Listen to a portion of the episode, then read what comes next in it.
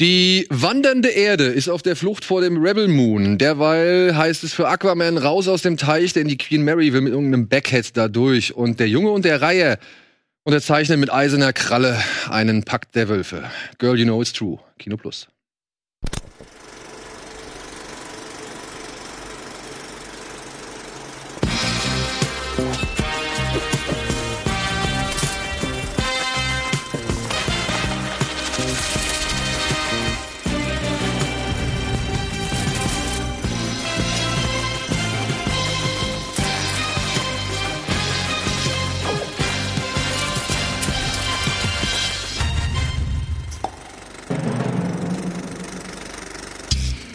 Eine schöne Bescherung, die hoffen wir euch präsentieren zu können. Herzlich willkommen zu einer neuen Folge und zur letzten offiziellen Folge in diesem Jahr. Mhm. Gut, dass Heute- du das hinten anstellst. nochmal. heute mit Antje Hallo. und mit Matthias und ja, heute auch ein bisschen kürzer. Das hat unter anderem den Grund, wir wollen hier auch mal den Sack zumachen. Ne? Also wir sind wirklich die Letzten, die jetzt noch produzieren. Es hat was von letzte Stunde vor den Ferien. Ja, ja, also wirklich, der Letzte macht's Licht aus und äh, die Leute wollen auch nach Hause in den verdienten äh, Weihnachts- und Feiertagsurlaub. Äh, ich konnte die beiden hier gerade noch mal reaktivieren und äh, auf Knien bitten, mich heute noch mal ein bisschen zu begleiten. Denn wir wollen heute unter anderem so einen Ausblick auf eben die Wochen werfen, in denen wir nicht da sind. Denn wir haben tatsächlich schon ein bisschen was davon sehen können. Äh, aufgrund von Screenern oder vielleicht auch schon äh, relativ frühen Pressevorführungen. Stream It wird nicht so äh, groß ausfallen, da gibt's eigentlich nur ein großes Thema und ansonsten, ja, keine Panik, wir werden zwischen den Jahren da sein. Nächste Woche gibt es den ersten Teil unseres Jahresrückblick, äh, Jahresrückblicks, ja, mit Antje, mit Andy, mit Eddie, mit Tilo und mit mir. Und, Und, noch in, in, erweiterter Form Steven und äh, Tino. Genau, Steven und Tino haben sich auch noch ein bisschen dran beteiligt. So. äh, und dann in der ersten Woche des Jahres wird es den zweiten Teil des So. Jahresrückblicks geben. Wie immer halt die Plätze 10 bis 6 und dann halt die Plätze 5 bis 1. Und irgendwo dazwischen sitze ich auch noch mit Andi hier in lauschiger Atmosphäre und wir gehen ungefähr drei oder vier Fernsehzeitschriften durch, um einen kleinen Ausblick auf das Feiertagsprogramm des linearen cool. Fernsehens zu geben. Denn da gibt's wirklich eine Menge mal wieder. Äh, an Feiertagen ballern sie alle raus, was sie haben. Und dementsprechend wollten wir eine kleine Orientierung oder liefern wir eine kleine Orientierung ab. Ich glaube, die seht ihr dann am Sonntag. Und wir haben auch noch Trailer Mania gemacht, wir beide. Stimmt, wir haben auch noch einen Trailer-Quiz gemacht über die Filme, beziehungsweise ja, über alles, was so in diesem Jahr erschienen ist. Das werdet ihr dann auch noch mal kurz vor Silvester sehen. Also ihr seht, wir versuchen die Feiertagszeit so gut es geht zu überbrücken. Ich wollte gerade sagen, das klingt nach ganz schön viel Aufwand für diese vier, fünf Tage so zwischen. Ja. Nein, zwischen nein, nein, nein, wir kommen ja offiziell, kommen wir am 11. Januar. Ah ja, okay. Ja, also deswegen werden wir heute Filme bis zum 4. Januar besprechen. Mhm. Aber vorher besprechen wir natürlich erstmal das, was ihr zuletzt gesehen habt, falls es denn etwas ist, was heute nicht mit der Sendung zu tun hat. Denn es sind, wie gesagt, eine Menge Filme. Ja, Matthias. Ähm, zweierlei. Zum einen, nach der, äh, nachdem ich das letzte Mal ja hier war, wurde in den Kommentaren auch so ein bisschen über äh, zuerst, glaube ich, die äh, Echt-Doku gesprochen, Ja. Kim Frank. Und darüber hinaus ging es dann auch so, glaube ich, kurz um diese Vifa-Doku, die in der ARD-Mediathek ist. Ja, habe ich gesehen, habe ich aber noch nicht gesehen, sehen können. Ähm, geht insgesamt anderthalb Stunden und äh, ist eine irre Zeitreise. Ich bin ja, äh, also Viva ist 1990, glaube ich, ja, dann gestartet, glaube ich. Mm, Ja. Und da gab es mich noch nicht. ähm, dementsprechend so meine, schon. mein, meine Viva-Zeit war dann eher so dieses, das ganze Gülcan-Ding und wa- was da alles so äh, dann äh, Colin Fernandez, wie sie alle heißen. Und deswegen war es auch so super spannend zu sehen, wie das Ding gestartet ist und dass das ja wirklich eher so ein Guerilla-Fernsehsender war mit wir schmeißen einfach mal alles gegen eine Wand und gucken, was stecken bleibt. Kenn ich irgendwoher. Und ähm, es ist ein bisschen schade, dass so auf kontroversere Figuren nicht so äh, intensiv eingegangen wird. Nils Ruf? äh, zum Beispiel. Oder ähm, er kommt für einen halben Satz zu Wort, was eigentlich auch schon meiner Meinung nach zu viel ist. Olli Pocher hat er ja auch angefangen. Ähm, aber es war ist super spannend, es ist sehr interessant, auch die mit äh, was für mit wie viel Liebe die Leute dabei waren und alles. Das ist schon super cool gewesen. Ja, du, also am Anfang, ich meine, ich, ich, ich kann mich ja zur ersten Generation zählen, ne? Für uns war das halt, okay, wir kannten MTV und jetzt kommt was Deutsches, geil. Ja. Und ich meine, so Sachen Raab, ne? Also ich meine, das Ja. war schon damals, der hat damals schon dieses Ding, diese, diese, diese also im Kleinen halt einfach das geschaffen, so etwas, worüber man halt trotzdem dann halt am nächsten Tag redet oder Ja. was halt so Thema ist, so mit so einzelnen kleinen Rubriken und so weiter. Und dabei sind aber auch so, so richtig unangenehme Sachen, wie so das Interview mit dem Rödelheim-Hartheim-Projekt, Oh ja. äh, was halt wirklich richtig fies ist zum Zugucken, wo es mich wirklich schüttelt. Ähm, aber auch dann so eine Sachen, dass da Leute wie Nietz Bokelberg halt mit 17 angefangen haben. Ist es halt auch heutzutage nicht mehr so richtig vorstellbar. Nee. Ja, aber der, ja, aber ich find's äh, auch cool, er ist immer noch irgendwie da und Mhm. äh, Er führt ja auch schon die hier. erste Folge. Ja, war ja auch schon mal hier zu Gast, so, also ähm, ich find's cool, wie viele Leute sich da in verschiedene Richtungen entwickelt haben. Es ist krass, Christian Ulmen, ne, Colin Fernandes, Es Heike ist- Makatsch. Es also, ist verrückt, wie viele Leute davon auch heute immer noch in der Medienbranche unterwegs sind. Ja. Das ist super, super krass. Ja, und das zweite, was ich gesehen habe, ist nicht ganz so gut gewesen. Äh, Silber auf Prime. Ah, das, das, da hatten wir drüber gesprochen, ne? Ja. Das ist diese Jugendroman-Verfilmung. Ist nicht, Genau. nicht so gut geworden? Ähm, Ich hab's noch nicht geschafft, ich wollte mal reingucken. ein bisschen weiter ausholen. Äh, ich bin nur mal Teenager gewesen, als halt diese ganzen nicht so guten Harry Potter äh, im Fahrwasser von Harry Potter kam. Äh, deswegen habe ich immer noch so einen Softspot für, äh, wie heißen die alle, Eragon und so weiter und so fort. Das sind keine guten Filme, aber ich gucke sie mir trotzdem ganz gerne an. Einfach weil es mich so zurück in diese Zeit versetzt. Und dann später dann. Wir hatten in- ja nichts. man hat ja nichts.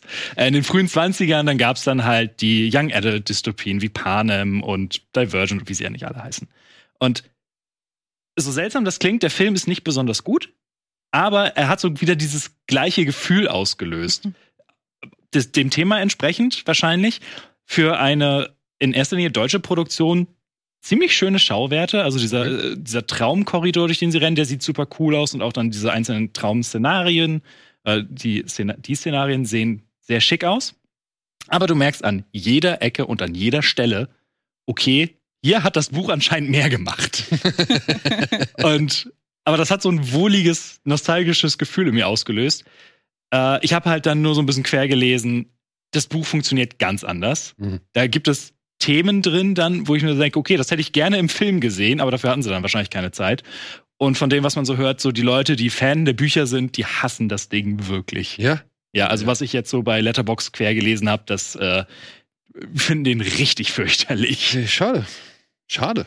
Ja. Also, Also- weißt du, ich meine, dass dass das vielleicht ähm, hier Saphirblau, Smaragdgrün, Mhm. Rubinrot, dass die so ein bisschen hinter den Möglichkeiten bleiben, kann ich nachvollziehen. Es war ja eine deutsche Produktion, also es, Ja, ja. als auch niemand so wirklich absehen konnte, dass das irgendwie auch ein Hit wird und so und so, ja. Aber jetzt mit einem Riesen wie Amazon im Rücken finde ich es dann schon ersch- erstaunlich, dass das dann ja nicht Äh, funktioniert oder nicht so gut aufgeht. Also für, n- für einen soliden Abend, wenn man die Vorlage nicht kennt, reicht es absolut. Okay, dann. So, das ist, ich hatte meinen Spaß dabei. Aber wie gesagt, du merkst an jeder Ecke und an jeder Stelle, okay, es ist unrund, irgendwie Figuren werden nicht richtig ausgestaltet.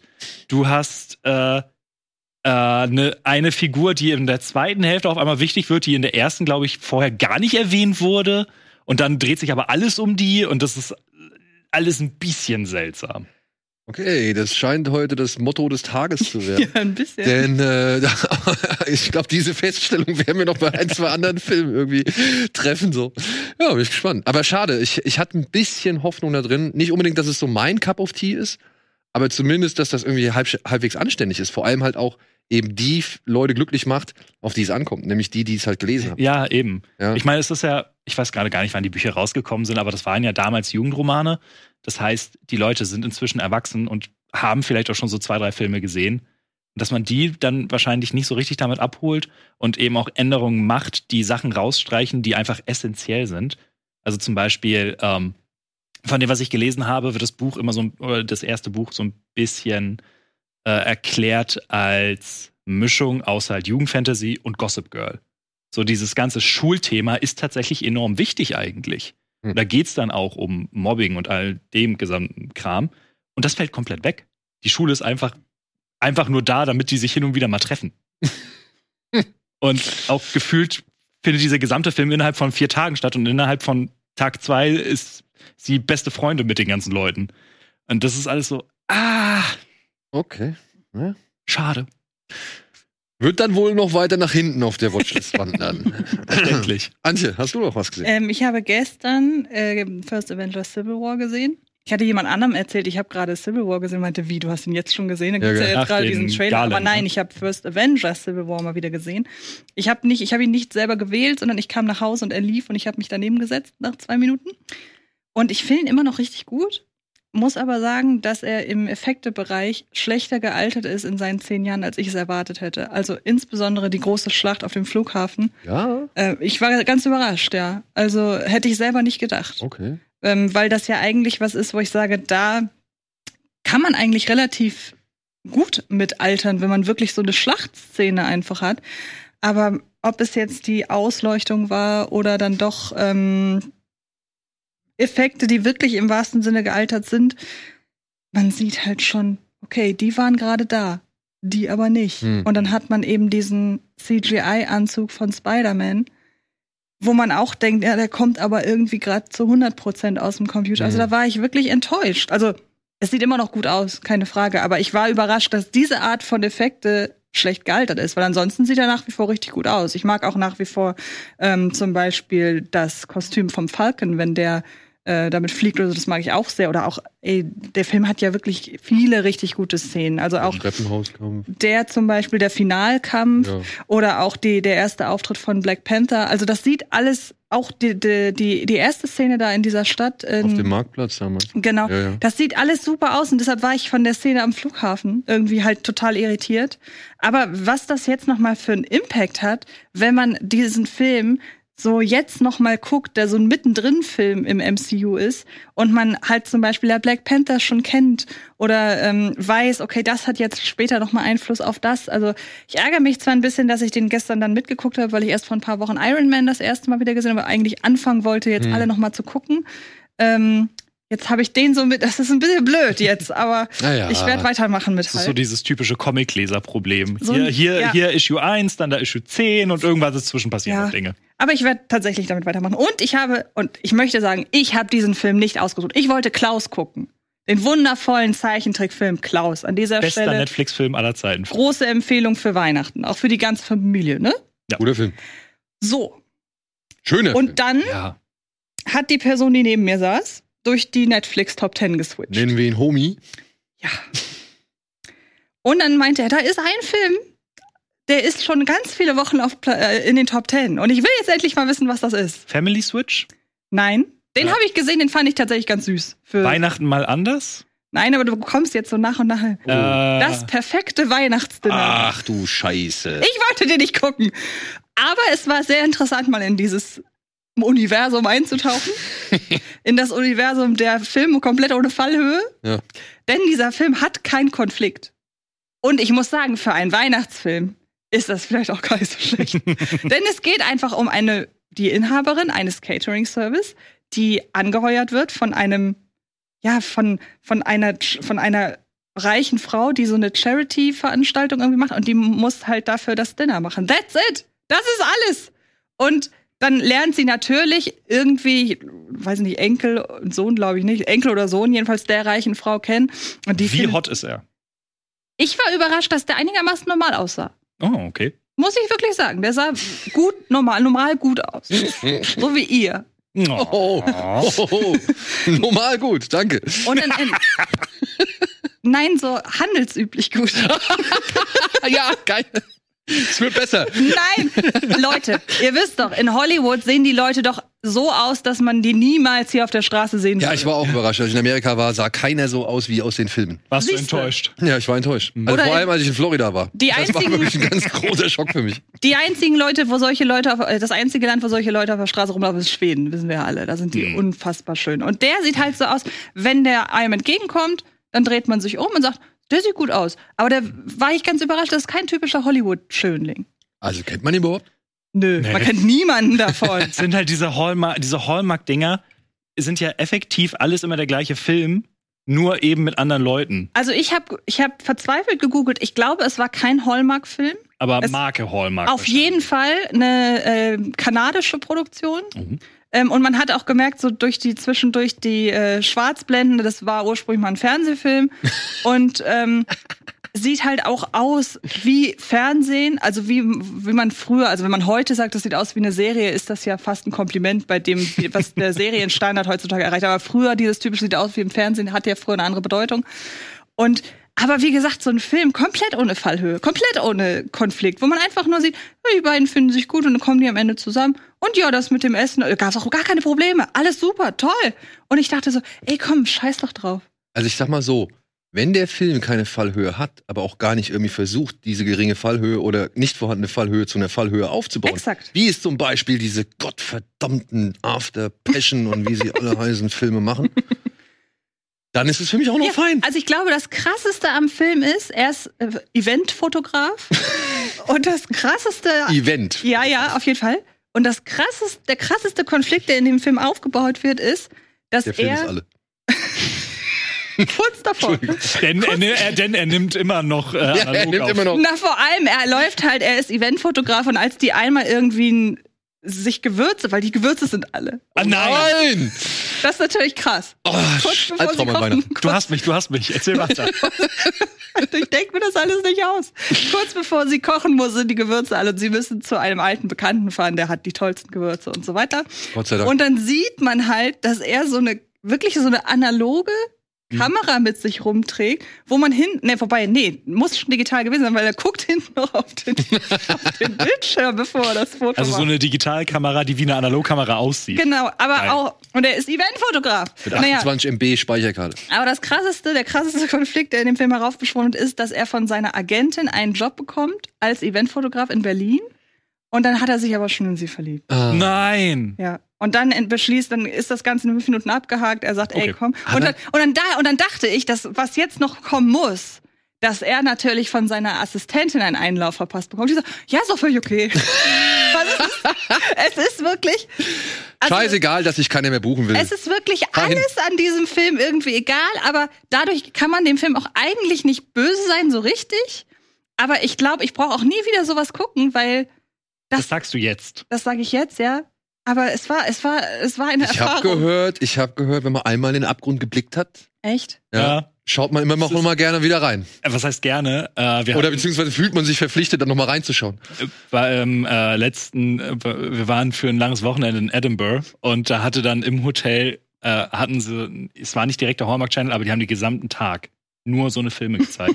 es gibt kein besseres Einschlafprogramm. Ja, das Das glaube ich. glaube ich auch. Das ist super. glaube ich auch. Und mein Lieblingsfilm war, ich äh, weiß nicht, ob er Pumpkin Wars hieß oder sowas. Es ging darum, dass in so einer, in einer typischen Kleinstadt, ähm, zwei verfeindete Bäckerfamilien leben oh Gott. die sich jedes Jahr beim großen Pumpkin Pie Backwettbewerb gegeneinander bekriegen. Und dann verlieben sich natürlich die Kinder. Romeo und Julia. Wollte ich gerade sagen. Ja. Ich, und vor allen Dingen, es verliebt sich aber nicht die gute Bäckerin da in Familie, sondern die, die es eigentlich nicht kann, weil die gute Bäckerin, die hat irgendwie was mit dem Bein und kann deswegen nicht backen. Es war super seltsam. Aber Es tut mir leid, ich habe hingebein, ich kann nicht. Aber man braucht doch die Hände zum Backen. es ist genau, aber das ist genau dieses Level, auf dem sich der Film bewegt hat. Vielleicht und es kann war wirklich, stehen. Es war wirklich faszinierend, aus welchen Nichtigkeiten man Konflikte äh, Aber irgendwie offenbar hervorbringen hatte kann. dein Film ja Konflikte. Ja, das das muss man ihm ja lassen. Aber ich, also du hast gesagt, Einschlafhilfe. Wenn ich richtig, richtig, richtig traurig wäre wegen irgendeiner Sache, keine Ahnung, Hund gestorben, würde ich mir die wochenlang angucken. Einfach, um, da ist die Welt noch in Ordnung, im wahrsten Sinne. Ja, ich würde da, glaube ich, eher zu Ted Lasso greifen, aber gut. Ach ja, aber Ted Lasso ist teilweise auch so traurig. Ja, Daniel. aber das auf eine gute und schöne Art. Ich muss euch übrigens wirklich mal ein Lob hier machen, inklusive Cross-Promo. Ich habe euren Badabinch Weihnachtspodcast gehört. Ja. Und Props an Matthias. Ich wollte mich nämlich schon beschweren, dass ich nicht eingeladen wurde, aber Matthias hat genau das genommen, was ich auch genommen hätte. Ted Lasso und Community. Bester Mann. Richtig schöne Folge geworden. Äh, beide hatte ich auch auf meiner Liste. Ah, Ich sehr musste, gut. also ich musste nur halt dann irgendwann abtreten, weil wir hatten zu viel hatten. Verstehe. Und, aber äh, die Ted Lasso, also Community Weihnachtsfolgen bin ich fast durch. Mir fehlt noch die vierte jetzt. Ähm, Ted Lasso Weihnachtsfolge muss ich noch gucken und dann passend zum Geschenk einpacken natürlich die Supernatural Weihnachtsfolge. Seit zehn Die Jahren. wurde, die wurde tatsächlich, äh, wurde mir jetzt über soziale Medien äh, oftmals zugespielt, die Ach, Supernatural-Folge. okay, ich Ja, dachte, das wäre so ein komischer king Nein, die scheint äh, doch recht beliebt zu sein. Also Ach, das schön. wurde im Forum, glaube ich, ein paar Mal erwähnt. Ich habe es über Social Media, wie gesagt, ein, zweimal gelesen so und äh, Ja, ey, wie gesagt, ich habe mich dann für Alf und Simpsons entschieden, weil halt äh, Matthias auf jeden Fall Ted Lasso nehmen wollte und das war mir dann recht, weil Ja, Ted Lasso hätte ich halt klar. auch genommen. Es war auch auf jeden Fall. Hattet ihr das Hannah Weddingham äh, Weihnachtskonzert gesehen? Nee, hast du es gesehen? Ja. Und war gut? Äh, ist super gestaged und alles, aber es ist einfach wirklich so eine Stunde lang eine sehr, sehr gute Zeit und auch sehr lustige Gastauftritte von den Ted Lasso-Leuten. Oh, geil. Äh, ist super cool. Und ihre Outfits Apple. sind der. Apple, okay, genau, cool. Apple Plus und ihre Outfits sind der Hammer. Ja. Ich meine, da singt sie ja auch in der Weihnachtsfolge von Ted Lasso. Äh, den- Ist auch ausgebildete Musical-Darstellerin, oder? Ja, also man merkt auf jeden Fall, dass sie ein Talent für Singen hat. Ich meine, jeder Gesangsauftritt von ihr in der Show ist entweder cool, Mhm. herzlich oder rührt zu Tränen. Ey, der wie, ESC. Die ESC-Nummer. ja, Die war doch, es hat doch auch da gesungen. ja. Also, oder, ähm, naja, oder ich meine, ich, ich, ich finde den Moment so toll, wenn sie ähm, Never Gonna Give You Up und der auf der Beerdigung Oh, singt. ja. Ach, stimmt, ja. Und dann Ted äh, mit einstimmt. Das finde ich ein oh, krieg ich. Oh. schöner Moment. So, wir machen einen kurzen Break und melden uns gleich einmal zurück mit den ja, Kinofilmen für die nächsten Wochen.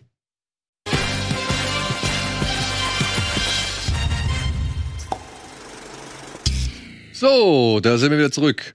Und ja, wo du gerade schon das Thema Marvel angesprochen hattest, wir waren, du hättest zuerst die Hallmark äh, Sorry, erzählen sollen. der Story erzählen sollen und Mhm. dann nochmal sagen sollen, dass du Civil War quasi geguckt hast, weil das hätte mich dann deutlich besser nochmal zu dem nächsten Punkt führen können. Stimmt, hast recht. Ähm, liebe Leute, ja, Jonathan Majors ist jetzt ähm, verurteilt worden, in zwei von vier Punkten schuldig gesprochen, der Belästigung und auch Körperverletzung, wenn ich es jetzt richtig mitbekommen habe. Und es steht eine Jahre, ein Jahr ähm, Haftstrafe zur Debatte, was sich aber halt noch ändern könnte in, weiß nicht, äh, ähm, na, Nächste Instanz oder irgendwie. Nächste Instanz, genau. Sie wollen auf jeden Fall nochmal Berufung einlegen. Das können sich dann aber halt auch in eine, jetzt fällt mir das Wort nicht ein, äh, Bewährung. Eine Hm. Bewährungsstrafe irgendwie ändern und dass er halt irgendwie halt auf jeden Fall nicht ins Gefängnis muss, aber halt auf jeden Fall gewisse Auflagen erfüllen muss, damit er dann halt eben äh, weitermachen kann. Aber Marvel hat sich halt um, äh, um, um, was will ich sagen? Umgehend. Umgehend, umgehend, natürlich.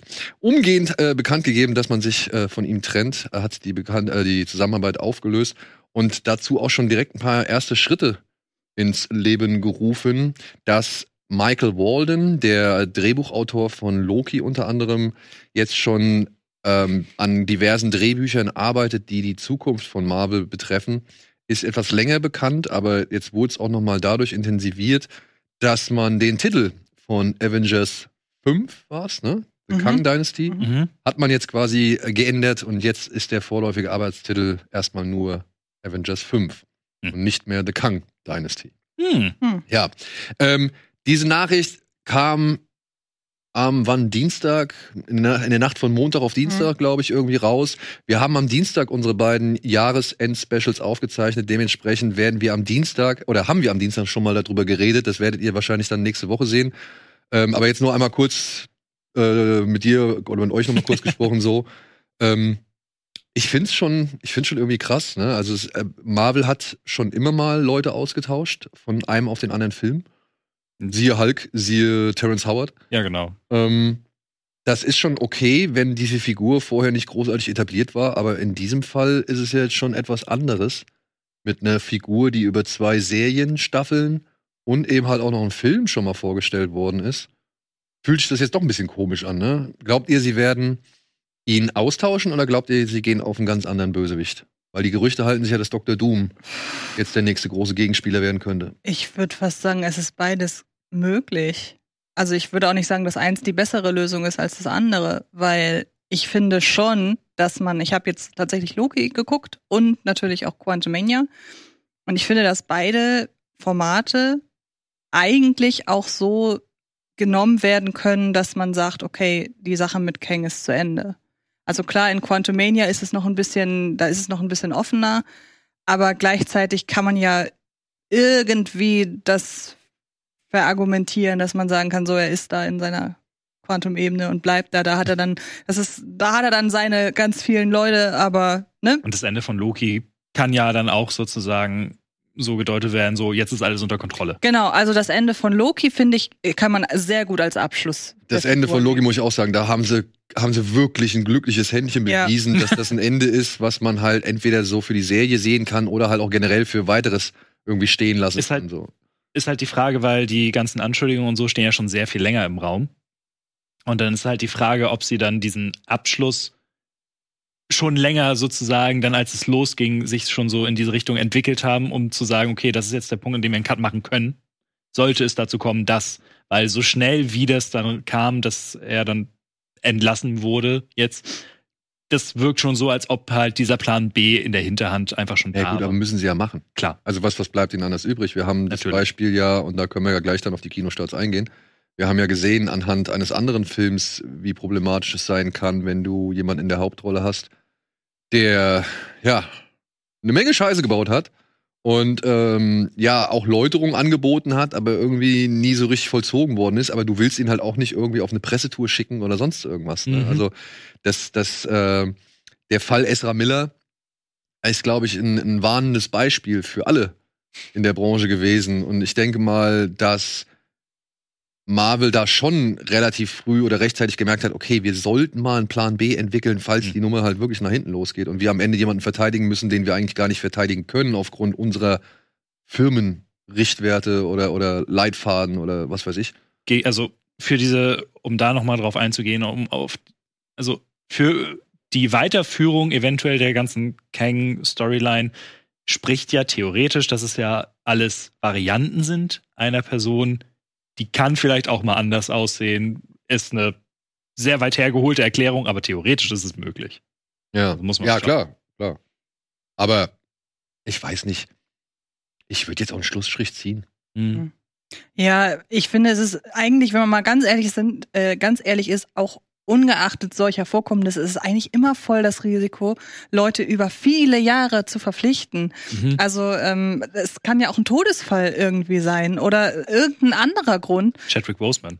Ja, zum Beispiel, genau, um im MCU zu bleiben oder auch innerhalb der, wobei ich muss sagen, bei Harry Potter fand ich die Umbesetzung schon wirklich ziemlich genial, muss ich leider sagen. Also Mhm. das, ähm, da, als ich noch nicht so tief im- drin war im Thema, habe ich das nicht gemerkt. Aber es fällt auch nicht so auf. Nee, natürlich, nein, ja, klar, das ist ein anderer Typ. Also Äh, zwischen einem Don Cheadle und einem Ja. Terrence Howard fällt es meiner Ansicht nach deutlich auf, ja, als zwischen Fall. Richard Harris und dem. Oder Ja. Edward Norton und Mark Ruffalo. Ja, ja, auf jeden Fall. Aber das ist ja eigentlich immer ein totales Risiko, über so viele Jahre, wenn nicht gar Jahrzehnte, eine Marke aufzubauen. Ja. Jetzt bei einem, bei einer Reihe wie Harry Potter, die hatte, und man muss ja im Nachhinein ihr Respekt zollen, dass man sich daran gehalten hat, die hatte einen Anfang und ein Ende, das war absehbar. Aber das MCU ist ja so ein bisschen das filmische Lost. Die machen ja immer weiter und man weiß nicht so richtig, wo soll es eigentlich hingehen, auch wenn sie natürlich einen Plan haben und so. Aber per se habe ich schon das Gefühl, man produziert oder hat vor, Open End zu produzieren, so ein Das- bisschen. Wie in den Comics. Und ähm, deshalb, ja, also ich fände es gut, wenn sie es abschließen, weil es hat sonst ein Geschmäckle, ja, wenn muss sie ich die auch Figur sagen. behalten. Zumal, es ist nur mein Eindruck, aber ich könnte mir vorstellen, dass, dass die, die, die ähm, Masse abseits der Hardcore-Fans oder der, der größeren Comic-Kenner, dass äh, die nicht zu unterschätzen ist, was den Erfolg eines solchen Films angeht. Und ich könnte Mhm. mir vorstellen, dass doch mehr Menschen Dr. Doom als Bösewicht oder mit Dr. Doom als Bösewicht mehr anfangen können oder einen deutlich größeren Begriff haben als eben mit Kang. Ist denn schon bekannt, wer ihn spielt? Es ist noch überhaupt nicht bekannt, also ob er überhaupt vor. Natürlich kommt er vor, ist einer der ikonischsten Marvel-Bösewichte aller Zeiten. Aber es gibt, glaube ich, soweit ich weiß, noch keine offizielle Bestätigung, dass er dann so, jetzt kommt. okay. Aber eben mit den ganzen, mit den Mutanten, mit den Fantastic Four und so.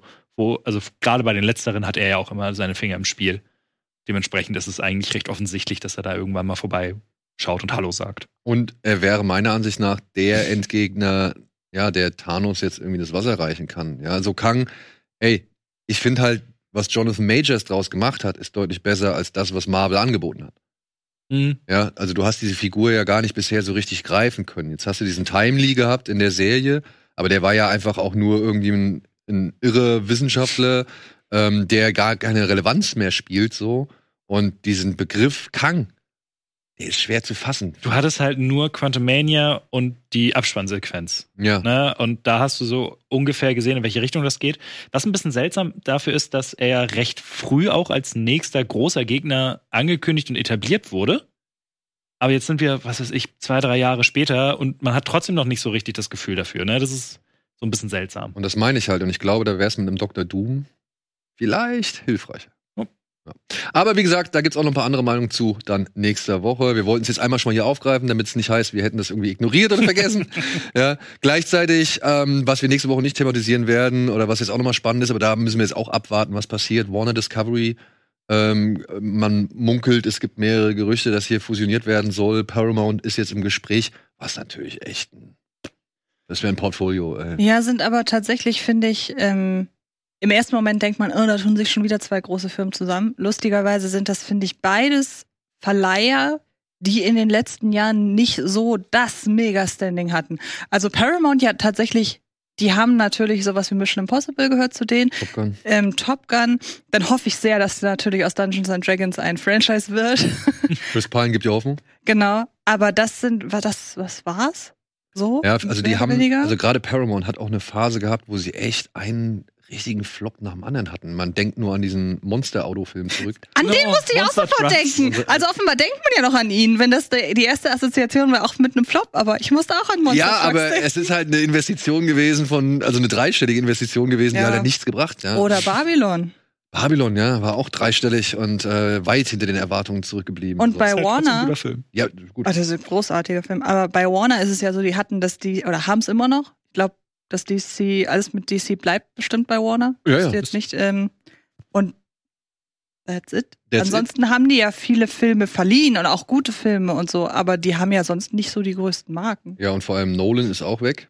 Also, Genau. ähm, das war auch nochmal. Schweiger auch, aber das ist Gut, für Schweiger. international nicht relevant. Aber für den deutschen Markt, leider. Mhm. Ja, aber ja, und damit wären wir ja schon bei DC. Aquaman Lost Kingdom läuft heute an. Wir können nichts sagen. er, wurde, er wurde der Presse nicht gezeigt. Ähm, es gab Previews, aber die gab es halt gestern Abend. Ja, und da habe ich halt leider keine Zeit gehabt. Es tut mir leid so, ja. Ähm, Nach, Musste Dungeons and Dragons spielen. nach Mac 2 der zweite große Warner-Film, der kein Pressescreening bekommen hat. Also wirklich groß. Ich meine, wir kennen das ja von, ähm, für Leute, die jetzt nicht ganz so im Game sind. Normalerweise wird ja, werden ja 90 Prozent der Filme im Vorfeld der Presse gezeigt. Und dann sind da manchmal kleine Sachen bei, die nicht gezeigt werden. Und wenn das mal größere Sachen sind, dann ist das sowas wie Slenderman, fällt mir spontan ein. Oder irgendwie halt so ja, Insidious Freitag der 5. 13. Insidious 5 wurde zum Beispiel auch nicht gezeigt. Also das geht dann oft so in den Horrorbereich. Ähm, Und, Und Schweiger-Filme. Ja, das ist ja noch mal ein das, anderes. ist, das hat ja einen anderen Grund. Aber normalerweise Filme dieses Kalibers werden immer gezeigt. Mhm. Und ich war schon überrascht, dass Mac 2 nicht gezeigt wurde, einfach auch aufgrund des Kalibers. Ja. Und irgendwie zeigt das, es ist beides Warner. Und ich finde, das zeigt so ein bisschen, dass vielleicht die Zeit, in der das so relevant war, dass Pressevertreter früher die Filme gucken durften, dass das vielleicht langsam so dem Ende zugeht, weil offenbar scheinen sie es ja nicht für nötig zu halten. Denn, ähm, Ja, ich glaube, es ist noch ein Will, spezieller willst du Fall. die Diskussion jetzt aufmachen? Ja. na, ich, also das war so mein Eindruck, weil ich meine, die haben schon ganz andere schlechte Sachen vorab gezeigt. Also ich habe da in der Regel Warner nicht als, als die Feiglinge in Anführungsstrichen wahrgenommen. Ja, ich, wie gesagt, ich glaube, das ist nicht unbedingt, weil man Angst hat, dass das Echo oder das Presseecho so schlecht ist, sondern Mhm. ich glaube, es ist einfach, ähm, das, das, das Thema ist durch. Also die haben den Film abgeschrieben, der ist, also das ist so, der läuft jetzt, gucken, was passiert, aber warum noch irgendwas reinstecken für etwas, was vermutlich, der Vorverkauf war ja wohl Aber- sensationell schlecht. Äh, in Blue. Beetle haben sie doch sogar gezeigt. Ja, aber den haben sie ja auch eher so gar nicht beworben, effektiv, so wie ich das im Gefühl hatte. Ja, stimmt, absolut. Und ja. da gab es ja noch so ein bisschen die Anknüpfungspunkte, dass der bei Sean Gunn, bei Sean Guns, äh, Sean Guns, bei James Gunns neuen Mhm. DCU oder ähm, ähm, ja, ich weiß nicht, Mhm. nennt man es jetzt weiterhin DCU oder DCEU? Egal, auf jeden Fall das neue äh, DC-Universum, das Snyder, äh, das, das James Gunn jetzt an den Start bringen möchte, ähm, dass der da vielleicht noch mal so eine Rolle spielt, Mhm. um sich so ein bisschen offen zu halten. Würde mich freuen. Cholo Duana war, war super. Ja, vielleicht also, um, um einfach mal äh, schon mal zu sagen, ja, hier, der kann noch mal da sein und falls er da auftaucht, sollte man nicht überrascht sein. Aber ich befürchte einfach, oder ich, ich, ich denke mir halt einfach, das ist meine Vermutung, dass Aquaman ist einfach. Einfach weil in der, in der Berichterstattung kam halt schon so viel dazu, dass, dass die CEU jetzt einfach weg ist. Da Genau. wird nichts mehr passieren. Und das ist jetzt der letzte Film Der letzte.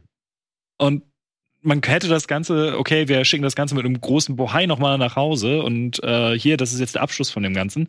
Oder man macht es halt so, okay, wir lassen es einfach unter ferner Liefen laufen, vielleicht gehen ja zwei bis fünf Leute rein und dann ist, haben wir das Thema auch durch. Und so wie Warner in diesem Jahr Dinge gehandhabt hat, also Thema Batgirl oder Wily Coyote, ähm, Mhm.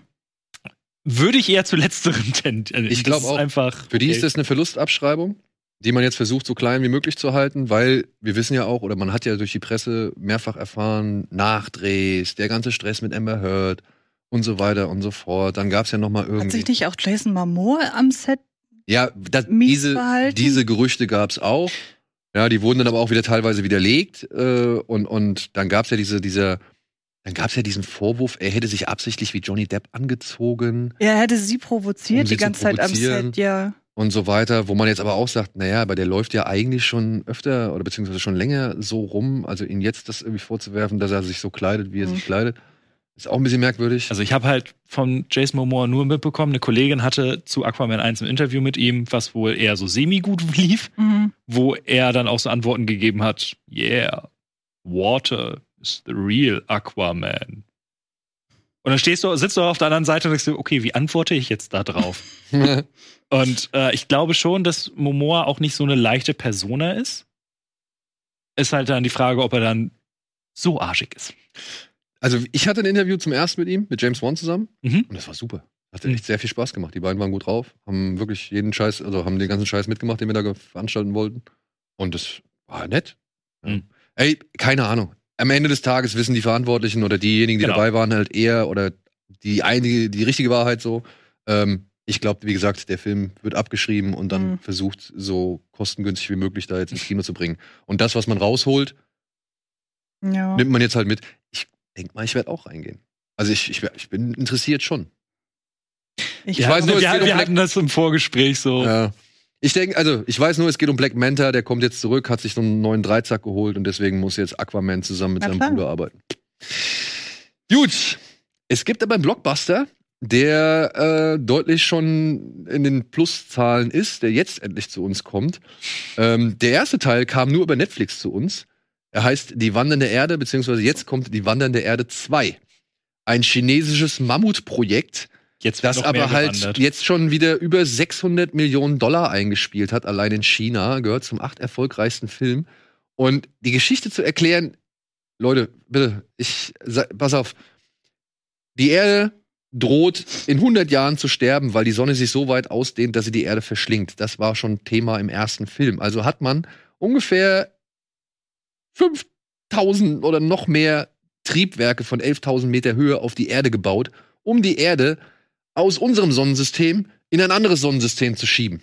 Es klingt Ja, halt klar. wie dieses SpongeBob-Meme. Wir nehmen die eine Stadt, schieben sie einfach woanders hin. Ja, und hier machen wir es halt mit unserem geliebten Planeten. Und im ersten Film, da ging es um hier Wu Jing, der Hauptdarsteller, äh, ein Astronaut, der halt im ersten Film vor allem sehr viel Konflikte mit seinem Sohn ausklabüstern musste, während halt die Erde um den Jupiter kreist und auch droht, da aus der Umlaufbahn zu geraten. In diesem Film, Die Wandernde Erde 2, erleben wir die Vorgeschichte.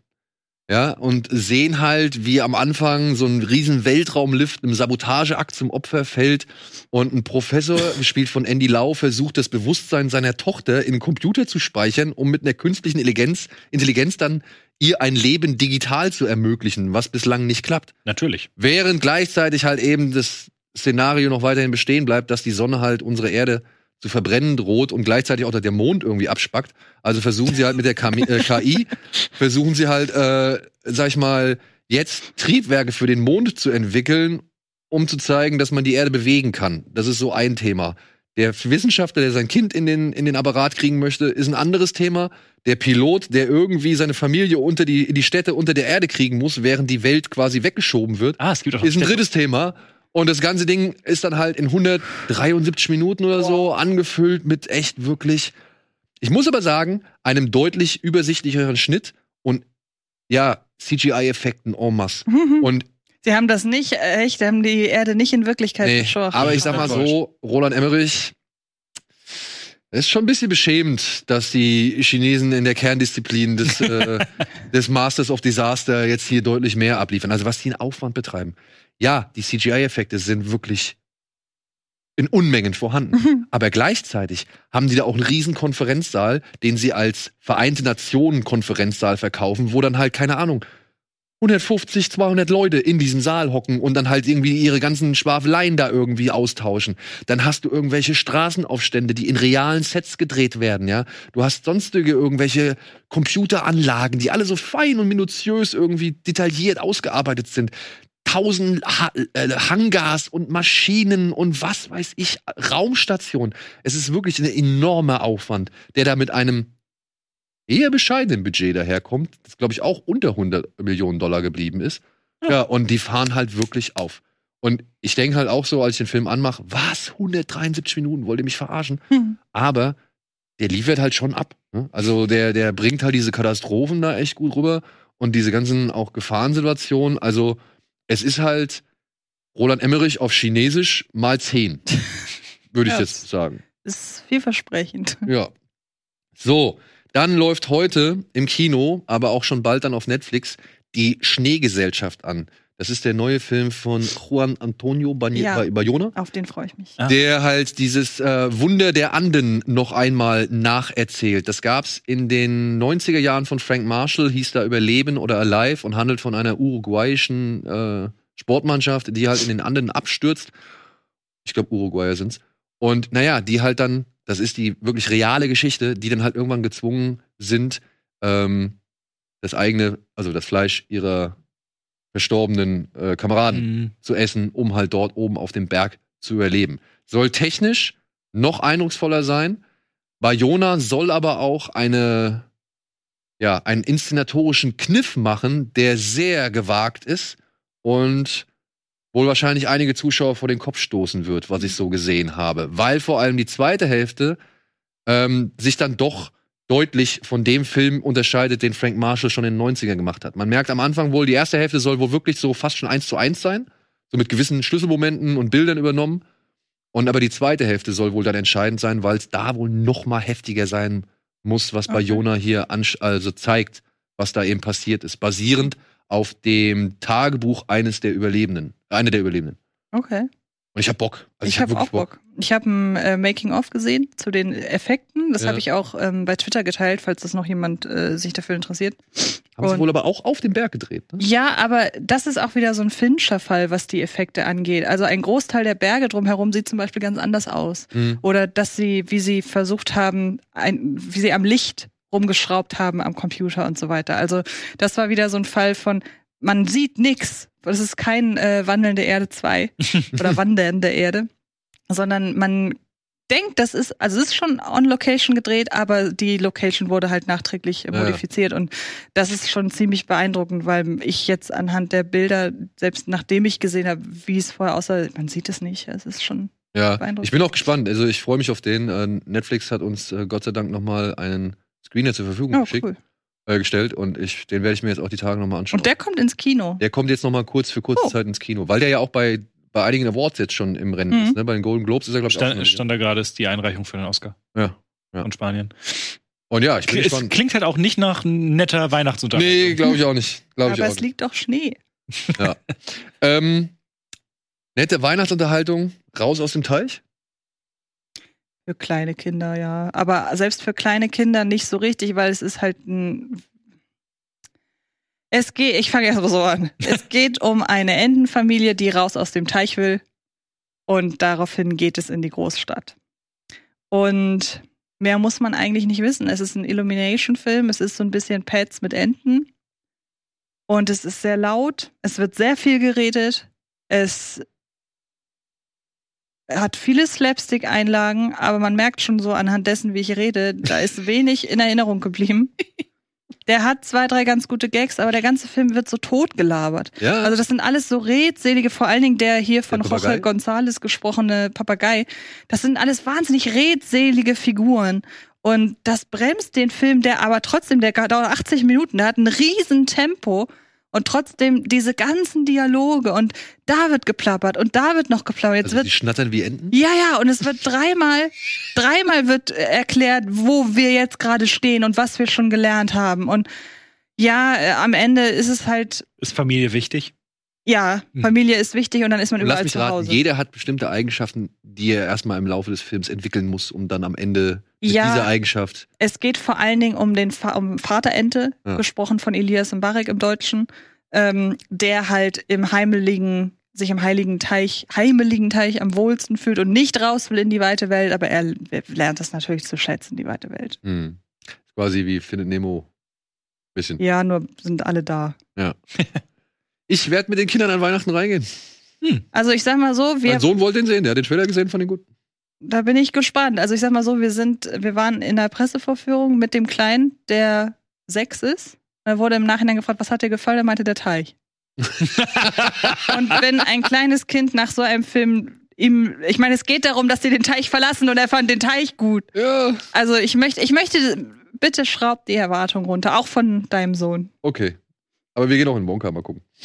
Gute Wahl. Ja, also wir gehen, also das, das und Wonka sind so die, die beiden äh, Punkte, die wir mal jetzt in Vielleicht gehe ich haben. zwischen Weihnachten und Neujahr in Aquaman.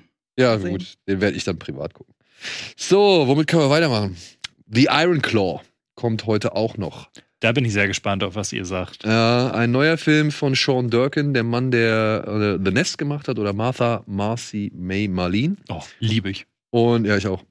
Und er erzählt hier oder versucht, die wirklich tragödienreiche und aber auch vielköpfige Geschichte der Von Erich Familie nachzuerzählen. Eine Wrestlerfamilie, die in den 70ern in gerade Texas sehr berühmt und beliebt war, aber halt auch dann in Amerika gerade durch den Wrestling-Sport halt zu ja schon wirklich mit äh, den berühmtesten Wrestlern gehören. Sie sind in die Hall of Fame auch aufgenommen worden. Aber ja, die Familiengeschichte ist wirklich so tragisch, dass ich vermute es einfach, sie tatsächlich eine Figur aus diesem Film rausgenommen haben, einen Sohn, der sich ebenfalls das Leben genommen hat. Der jüngste Sohn der Familie kommt in diesem Film nicht vor, war der zweite Sohn, der sich das Leben genommen hat und ähm, ja, spielt halt im Film absolut keine Rolle. Und ich sag mal so, wenn man die Geschichte nicht kennt, hält es auch nicht wirklich auf. Nee, und es stimmt schon. Also, es ist ja immer die Frage, wie viele Leute, die das gucken, kennen auch die wahre Geschichte. Mhm. Ähm, und es ist ja wirklich, wenn das eine fiktionale Erzählung wäre, würde man wirklich sagen, so reicht jetzt. Also, noch einen mehr macht keinen Sinn, so banal das Und klingt. wer soll ich das glauben? ja, eben, Das- genau. Wer soll euch das glauben? Das meinte mein Kollege, der den gesehen hat, halt auch, der meinte auch so, das ist schon so dramatisch Mhm. genug, dass man sich nicht vorstellen könnte, dass da eigentlich noch mehr Ja. passiert ist. Genau. Und ähm, ich frage mich jetzt gerade, du hast ihn ja zweimal gesehen, vielleicht hast du es behalten. Weil es gibt ja bei, wie bei jedem Biopic am Ende eine Texttafel und alles. Da wird er auch nicht erwähnt, Nee, oder? wird er auch nicht erwähnt. Also es wird, also ist irgendwie bekannt, ob die ein Zerwürfnis noch hatten oder irgendwie Also, so. Ähm, ich, ich, ich weiß, es klingt jetzt wieder wie, wie ein Spoiler, aber das ist halt einfach die Geschichte und ich habe die jetzt auch nur anhand des Internets recherchiert oder beziehungsweise mich halt ein bisschen da eingelesen so, ne? Ich bin jetzt kein Experte für die von Erics, da könnte Gregor wahrscheinlich noch mal deutlich mehr erzählen, ja, weil der sich ja im Wrestling deutlich besser auskennt. Aber ähm, der Sohn, der hier nicht vorkommt, der hat sich das Leben aufgrund der Tatsache genommen, weil er halt zu klein war. Ja. Der hat sich, äh, der hat sich halt einfach immer als der Kleinste gesehen, oder er war halt einfach körperlich der Kleinste und hat halt immer dadurch wohl ähm, Minderwertigkeitskomplexe gehabt, dass er halt nicht in diese Riege von großen Sportlern äh, mit reinpasst. Und das hat den wohl sehr, sehr fertig gemacht und, und psychisch irgendwie bearbeitet. Und das aber halt dann neben einem Zac Efron zu erklären oder neben einem Jerry Emil Allen White, die beide nicht die größten Darsteller sind, Ja. ist vielleicht auch nochmal ein Problem. Ja, also ich versuche auch Verständnis dafür zu, zu äh, aufzubauen, denn ich muss halt sagen, ich habe den Film zweimal gesehen. Ich habe schon bei Letterbox geschrieben. Auch nach dem zweiten Mal muss ich sagen, mir fehlt halt einfach was.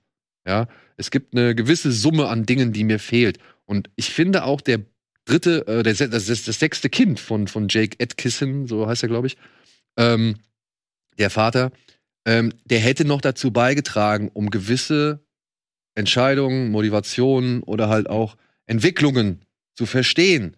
Weil gerade in der zweiten Hälfte passiert Schlag auf Schlag auf Schlag. Ja, kommt ein Drama nach dem anderen. Und irgendwie denkt man sich, oder habe ich mir halt schon jetzt zweimal gedacht, boah, das kommt aber einfach aus dem Nichts. So, ja. Ich verstehe die, ich verstehe nicht, was mit der, bei der Figur los ist. So, Das ist- ja. Ich habe ja mit, dann mit meinem Kollegen gesprochen und das ist halt auch das, was er meinte, so dass das menschliche Drama teilweise schwieriger nachzuvollziehen ist. Ja. Er war allerdings großer Fan der Wrestling-Szene an sich, die fand er fantastisch. Muss ich auch sagen, die waren gut gemacht. Und auch Zac Efron, ne? Jetzt, meine, jetzt mal ehrlich. Der, der, der Körper, den der sich da antrainiert hat, beziehungsweise ich schätze mal schon, dass der halt auch äh, ein bisschen was extra gemacht hat, um halt eben dieses Volumen zu erreichen. Und sei es nur Luft reingepumpt. Ähm, aber das ist schon beeindruckend, was der für eine Physis gewonnen hat. Ich muss aber auch sagen, ich weiß nicht, wie es dir geht. Ich fand diese enorme Körper, der um ihn drum steckt. Ja, es wirkt ja schon fast, als hätte er irgendwie so, Ja, so einen ja. Buddies-Hut an. Mm, Der hindert irgendwie sein Schauspiel ein bisschen. Also ich, als ich, ich hatte den Trailer gesehen, ich finde im Trailer merkt, sieht man aber noch nicht so extrem, was einen dann erwartet. Und ich dachte, was haben sie denn mit meinem Zac Efron gemacht? also das ist schon extrem beeindruckend, wenn man sieht, was der sich da antrainiert hat, ungeachtet jetzt dessen, ob da noch andere Sachen im Spiel waren, aber der muss ja sehr viel sich antrainiert haben. Trotzdem. Und das fand ich schon, es passte natürlich zur Rolle, ist klar, aber er wirkte so schwerfällig. Und vergleich das mal mit dem auf dem Golfplatz rumtanzenden Zac Efron in Highschool Musical. Da ist Ja, eine aber- sehr große, ich weiß, da, sind, da liegen auch viele Jahrzehnte dazwischen. Das ist mir auch Erstens klar. das und zweitens, Wrestler sind, also zumindest auch diese, diese buffen Leute, würde ich jetzt spontan nicht auf dem Golfplatz dancen sehen. Da hast du recht, aber es ist ja trotzdem so. Ich bin jetzt niemand, der ähm, Wrestling-Fan ist, aber man kennt sich ja zumindest so in den Grundzügen so ein bisschen aus. Ähm, und ich hatte schon den Eindruck, dass, dass diese Art Schwerfälligkeit, die er hat, dass ihm das auch beim Wrestling so ein bisschen hindert. Die sind ja sehr agil und müssen sehr auf den anderen reagieren und so weiter. Und da ist er jetzt nicht der filigranste gewesen, was Ja, ihn. Weil er wird ja auch, auch nicht als der Gedankenschnellste Ja, also vielleicht, vielleicht passt das auch zu seiner Rolle in diesem Ganzen, weil soweit ich das weiß, die anderen beiden, die teilweise auch wresteln, äh, wresteln oder gewrestelt haben, äh, die haben ja, die sind ja ein bisschen kleiner und ein bisschen schneller auf den Beinen. Die haben ja auch alle ihre einzelnen, ähm, ihre einzelnen Karriere. Merkmale, so, ja. für die sie halt engagiert werden. Diese spiegeln ja verschiedene Typen wieder im Ring. Und ähm, Zac Efrons Figur hat man nicht engagiert, um da um die anderen rumzuflitzen, würde ich sagen. Ja, also ich, es ist schon teilweise der Figur und wie sie halt gezeichnet ist oder dargestellt wird, äh, geschuldet so. Aber ich muss halt auch sagen, ja, ich fand aber so Leute wie Jeremy Allen White oder auch Harris Dickinson, der den älteren, den größeren Bruder spielt, den, den David, die fand ich halt spannender. Genauso wie ich seine Frau von äh, Lily? James. Lily James. Lily James oder auch Maura Tierney, die, Mutter, die die Mutter spielt und Holt McElhenney. McElhenney heißt er, glaube ich, ja. Also der, sein Name ist Robert Paulson aus Fight Club.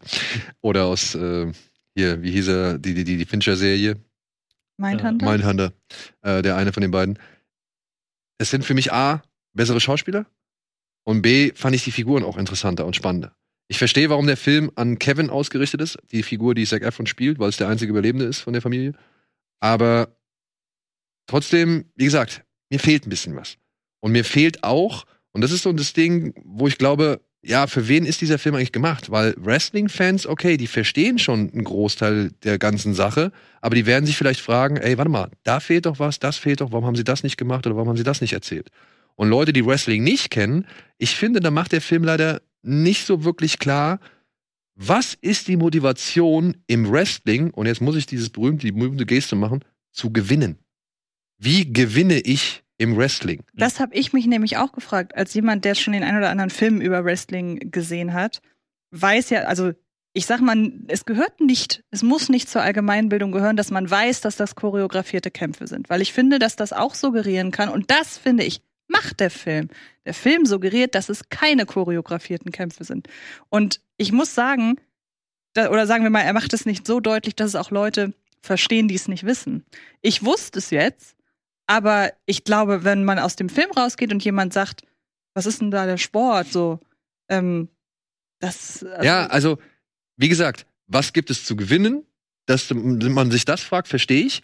Was der Sport ist, das finde ich, macht der Film schon, weil es ja schon Mhm. Kraftanstrengung, es ist schon Training, es ist schon, und wirklich, klatsch mal von dem dritten Seil da auf diese Ringmatte so, das ist, oder auch ja. dieser, dieser Sturz, den er auf dem Beton hat, so, das sind, sag ich mal, Belastungen eines Körpers, die musst du auch erstmal aushalten. Ja, aber der Und- Film suggeriert ja, dass man eben, dass es diese Meisterschaften gibt und dass am Ende einer gewinnt, nämlich der, der den Kampf gewinnt. Und ja, da muss ich sagen, das habe selbst ich noch nicht so richtig verstanden. Wie kann es denn bei choreografierten Kämpfen, wo ja auch alle Umstehenden wissen, Also wer zum Wrestling geht, weiß das ja. Der will ja die Show genießen.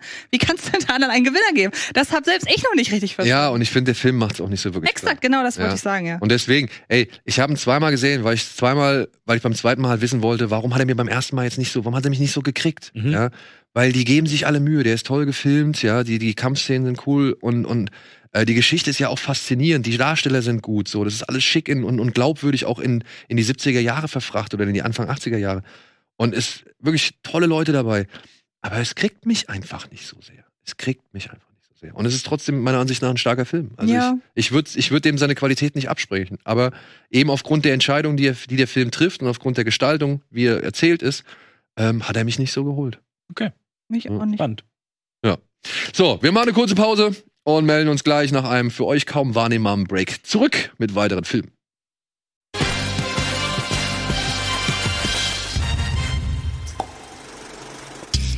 Oh Mann, jetzt haben wir uns aber echt schon ein bisschen verquatscht. ey. Und wir haben noch nicht mal für heute alles abgearbeitet. Ähm, heute als letzten Film, also wie gesagt, Iron Claw, ne? Ähm, er hat uns vielleicht nicht so geholt, aber trotzdem würde ich no hard feelings. Also ich würde dem Film keine Qualitäten absprechen wollen. Ja. Äh, ein Film, der mich überrascht hat, äh, der überraschend unterhaltsam war, der überraschend lustig und herzlich war, womit ich nicht gerechnet habe, ist äh, Girl You Know It's True. Mhm. Die verfilmte, sag ich mal, ähm, Aufstieg- und Fallgeschichte von der Popband Milli Vanilli. Erzählt aus so gesehen der Perspektive der beiden Hauptakteure, die hier in einen Zirkus geschmissen worden sind, eigentlich wirklich singen wollten, aber nie äh, singen durften, aber trotzdem halt eben ein Millionenpublikum begeistern konnten oder halt auch den Grammy äh, einheimsen konnten, was aber halt dann letztendlich der Sargnagel für sie war. Bester Nachwuchskünstler. Ja. Ey, inszeniert von Simon Verhoeven, der immer so ein bisschen Hit und Miss ist, finde ich. ich. Es gibt Mhm. Filme, die finde ich echt gelungen von ihm. Und wo ich sage, ey, mit denen habe ich echt Spaß. Und dann gibt es wieder Filme, die so gar nichts sind für mich. Und ich muss dir sagen, der Film, der ist mal wieder, den fand ich mal wieder überraschend gelungen. Also so mit, mit Nightlife, Nightlife, oder wie er hieß, Ja. konnte ich nicht so viel Ich anfangen. auch nicht. Aber mit dem Film, wie gesagt, mit dem hatte ich überraschend viel Spaß. Was aber auch zu einem echt starken Anteil an Matthias Schweighöfer liegt. Yep. Ja. Ähm, und ja, die Geschichte, ne? Ich meine, ich finde, letztendlich ist der Film noch ein bisschen zu viel, viel gut.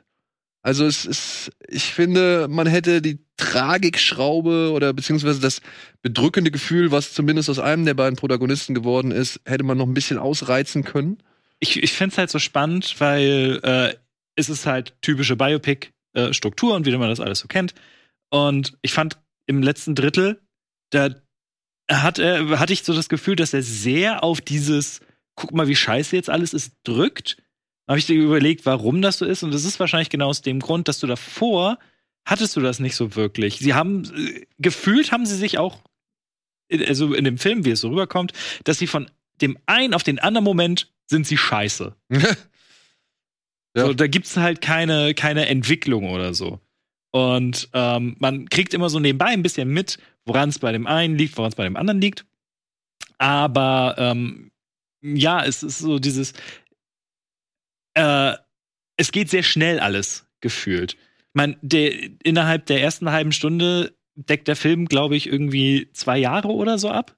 Hatte ich, hatte ich irgendwie das Gefühl und das war schon, war schon krass. Aber wie du schon gesagt hast, ich war erstaunt, erstens, wie gut Schweighöfer ist. Ja. Äh, wie er, wie so diese, diese Faszination für diese Figur entsteht, als jemand, der kein guter Mensch ist, ähm, aber dem man die Faszination für Musik und die, das, was der da reinsteckt, dem man das immer anmerkt. Und äh, es gibt eine Szene, wo er ähm, gerade nach einer, nach einer erotischen Nacht mit einer Frau aufsteht und er erstens der, den neuen Song erstmal komponiert. ähm, Aber, da sieht er, zumindest wie ich das auch noch im Kopf habe, wirklich erschreckend aus wie Frank Farian. Okay. Ja, also wie gesagt, ich war überrascht. Ich habe gerne geguckt. Ich werde mir auch noch mal angucken.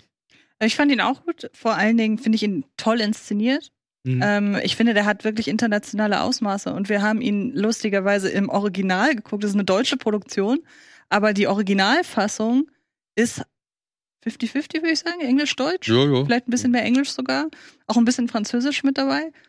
Und ähm, ich muss, also so, wenn man schaut, so auf die Vorbilder, die es in den letzten Jahren gab, Bohemian Rhapsody beispielsweise, das sind so gerade die Massenszenen, da kann das durchaus mithalten. Du, ich finde auch vom, vom Vibe her und vom Schwung her, finde ich. Also, ob du jetzt einen äh, Rocketman, Bohemian Rhapsody Ja. oder den nimmst, ähm, finde ich, das sind eigentlich drei schöne Musik-Biopics, Ja, die immer so ein bisschen, ne, keiner will es am Ende so richtig gewesen sein. Wir erleben hier natürlich auch die Dynamik, die halt äh, zu so einem tragischen Fall führen kann, dass es halt immer nicht eine spezielle Person war, sondern das Ganze dann ein Zusammenwirken von viel- verschiedenen Faktoren ist so.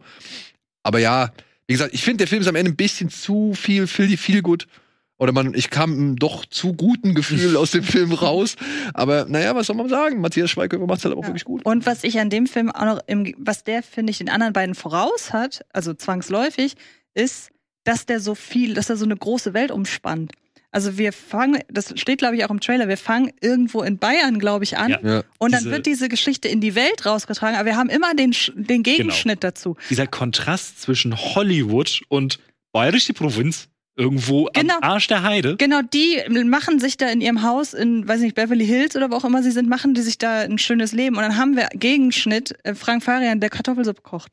Also es ist wirklich, ähm, ist, da, das finde ich macht diesen Film ziemlich einzigartig, weil ich mich nicht erinnern kann, wo sonst so f- auch so komplett unterschiedliche Welten und äh, ähm, so die ganze Lebenseinstellung, wo das so aufeinanderprallt. Das muss ich echt sagen. Das hat mir sehr gut weil er auch halt diese, die Probleme, die ja, ähm, die von Tijanier, heißt er, Ja. äh, verkörperte Figur, die er am Anfang seines Lebens halt auch hatte, einfach als, als äh, schwarze Person im Dorf. So, dass das auch angesprochen wird.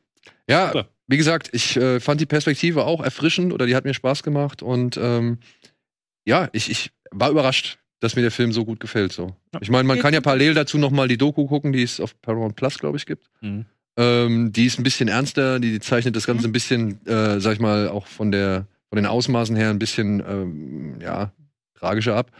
Und dementsprechend hat man hier zwei Varianten, aber ist ja okay. Ist ja okay. So, kurzweilig. wir müssen jetzt ein bisschen anziehen. Wir haben nicht mehr allzu viel Zeit. Nächste Woche, am 28.12., gibt es unter anderem einen kleinen Horrorfilm aus Deutschland, beziehungsweise hier in Babelsberg entstanden ist. Er heißt Backhead und variiert, oder beziehungsweise ist so ein bisschen, also hat mich ein bisschen an Talk to Me erinnert. Hier geht es um eine junge Frau, die eigentlich mit ihrem Vater längst nichts mehr zu tun hat, ihn auch immer wieder für tot erklärt, aber jetzt stellt, stellt sie fest oder erfährt sie, dass er wirklich gestorben ist und sie kriegt seine Kneipe vermacht.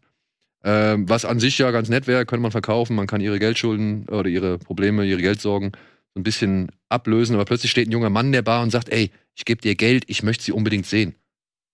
Wen möchtest du sehen? Ja, die Frau, die bei dir im Keller ist. und mehr möchte man eigentlich jetzt auch nicht verraten. Es geht halt darum, dass da unten in den Keller irgendwas ist. Und wie schon bei Talk to Me ist man über dieses Wesen, was da unten im Keller ist, in der Lage, etwas zu machen. Mhm. Ja, was das ist, will ich auch nicht verraten, aber es, ist, es spielt sich schon ähnlich aus, aber man soll halt im Laufe des Films ein bisschen erfahren oder beziehungsweise die Umkehrung erfahren, dass das, was da unten in den Keller ist, eigentlich gar nicht die eigentliche Bedrohung ist, beziehungsweise äh, nicht so bedrohlich wirkt, oft an, auf den er, also auf den ersten Blick bedrohlicher wirkt, als es dann letztendlich ist. Problem ist, hier sind leider ein paar Darsteller dabei, die nicht so geil sind. Es sind noch ein paar äh, CGI-Effekte dabei, die nicht so geil sind. An sich macht der Film aber eigentlich einiges richtig, gerade inszenatorisch oder so ein bisschen von der Stimmung her. Es ist mehr so ein Mystery-Film als ein richtiger Horrorfilm oder Grusler. Aber mir hat diese Mischung eigentlich ganz gut gefallen. Es sind, wie gesagt, ein paar Figuren, ein paar Darsteller dabei. Er hier zum Beispiel, ähm, die die Sache einfach nicht gut machen. Und äh, man sich halt auch die ganze Zeit fragt, warum lässt du den überhaupt noch in deine Tür rein? So, ja? Also das ist ein bisschen schade. Aber so vom reinen Ding her, von der Atmosphäre her, kann ich dem Film gar nicht so viel vorwerfen. Ist halt eine Frage, ob man das an sich ranlässt oder nicht. Aber die Idee, die dahinter steckt, die fand ich eigentlich echt ganz Okay. cool. Basiert ja auf Kurzfilm vom gleichen Regisseur. Genau, genau. Kurzfilm vom gleichen Regisseur. Und ja, ne, manche Ideen sind halt einfach für einen Kurzfilm ganz gut geeignet oder sehr gut geeignet und manche halt für einen Langfilm nicht ganz so gut. Und ja, irgendwo dazwischen liegt auch dieser Film. Ich mag ja Freya Allen einfach sehr, sehr gerne. Und hier äh, Svenja Jung ist auch in einer kleinen Ah. äh, Rolle mit dabei. Dann haben wir noch Lola, einen Science-Fiction-Film, eine, ja, wie soll man sagen, ein Found-Footage, schwarz-weiß Science-Fiction-Film über zwei Frauen, die in den 40ern eine Erfindung ähm, entwickeln, mit der sie in der Lage sind, Fernsehen aus der Fernsehen und Radio aus der Zukunft zu empfangen. Und damit wollen sie jetzt auf die Geschichte einwirken. Wird überall ziemlich gut gefeiert, also auch gerade aufgrund der, der, des Ansatzes mit diesen, mit diesen, äh, mit diesem ja, Found-Footage-Appeal so. Und habe ich noch nicht gesehen, aber bin ich gespannt drauf. Bin ich gespannt drauf. Und dann läuft nächste Woche noch ein anderer Horrorfilm an. Ich sag mal Horrorfilm. Mhm. Er heißt The Queen Mary. Mhm. Über eine Überfahrt der Queen Mary, die in zwei Zeitebenen aufgeteilt wird und jeweils das eine hat Einfluss auf das andere. Ne? Ja, ich hatte mich ja, wir hatten irgendwann mal Mitte des Jahres, auf welche Filme wir uns noch freuen. Und ich hatte den. Weil ich Du einfach. klingst so begeistert. ja, jetzt. ich mag, ich liebe Filme, die auf Schiffen spielen. Ähm, und das so ein Horrorfilm auf dem Schiff ist ja auch nicht so oft so. Und dann dachte ich, ja, cool. Und dann fange ich auch, fange ich den Film an gestern. Und der fängt auch gut an. Also wir haben zwei Zeitebenen, du hast es schon gesagt. Ähm, einmal eine Überfahrt 1939 auf der Queen Mary und einen Handlungsstrang im Hier und Jetzt. Und innerhalb des Hier und Jetzt Handlungsstrangs gibt's dann auch noch mal einen Rückblick über, glaube ich, Tage. Also ganz kurz, das ist dann auch noch mal in Schwarz-Weiß. Also, ne? Und oh, der Regisseur von Dracula Untold. ja, Ja, heißt hat auch nicht bisher so- nur das gemacht. Naja, und ähm, dann fängt der Film an 1939 auf dieser Überfahrt und wir sehen, dass sich auf dieser Überfahrt ein sehr schlimmes Verbrechen ereignet hat. Wir sehen dieses Verbrechen auch und wir wissen, was die Folgen dieses Verbrechens sind. Und dann springen wir von diesem, von der Entdeckung des Verbrechens Stunden zurück und auf der Ebene 1939 erfahren wir dann nach und nach, wie es dahin kommt zu dem Punkt, den wir Anfang des Films erfahren. Umschnitt, wir haben die Jetztzeit, wir haben ein Paar, das sieht man da auch mit einem Kind, ähm, und sie möchte auf der Queen Mary, die jetzt in einem Dock liegt und halt als Museumsschiff dient, dort möchte sie so eine Art 3D-Führung mit, sie will auch noch ein Buch schreiben über die Geistergeschichten, die sich auf der Queen Mary ereignet haben, weil der Sohn irgendwie da auch mit drin hängt und so. Und dann soll das, glaube ich, darauf hinauslaufen, dass die, das Paar in der Gegenwart von den Ereignissen oder von den Geistern derjenigen heimgesucht wird, die damals 1939 ermordet wurden. Ich glaube, das ist der Ansatz. Aber, Das, der Punkt ist, du glaubst. aber ich weiß es nicht sicher, obwohl ich diesen Film gestern vor nicht mal zwölf Stunden geguckt habe. Okay. Denn ich habe das Gefühl, da fehlt ungefähr eine Dreiviertelstunde. Weil die Umschnitte teilweise so absurd sind, weil Figuren auftauchen und kommentarlos wieder verschwinden, weil diese Umschnitte in der Regel nie Sinn machen und weil dann so Dinge passieren. Du hast gerade auch so kritisch geguckt, als im Trailer diese Szene mit dem Handy auftauchte. Das macht überhaupt gar keinen Sinn, weil es in diesem Gruselkosmos überhaupt nicht etabliert wird. Und es ist so schade, weil alles, was 1939 passiert, ist stilecht inszeniert und sieht gut aus und trotzdem selbst innerhalb des Handlungsstrangs, selbst wenn sie nicht wechseln, selbst da verstehen wir, wieso sind die jetzt von da nach da gekommen? Warum gibt's denn diese Figur jetzt? Was passiert hier? Und ein Film, der, der dauert zwei fucking Stunden. Das habe ich auch gesehen, da war ich auch ein bisschen irritiert. Zwei Stunden. Und am Ende, das war so unbefriedigend. Okay, lassen wir so stehen, unbefriedigend. Ja, Ja. wirklich, weil man geht da verwirrter raus, als bevor man den Film überhaupt gesehen hat. Okay, naja. Tut mir leid. Ich Müsst- habe mich voll gefreut. Ich habe mich total gefreut. Und wie gesagt, die Szenen 1939 auf dem Schiff sind cool. Ja. Ein Film, auf den ich mich auch sehr gefreut habe, man darf hoffentlich schon über den reden, oder? Der neue Miyazaki. Äh, es gab kein Embargo oder Okay. sonstiges. Ein Film, auf den ich mich auch sehr gefreut habe, Mhm. äh, ist der neue Hayao Miyazaki-Film Der Junge und der Reihe, heißt er hier auf Deutsch.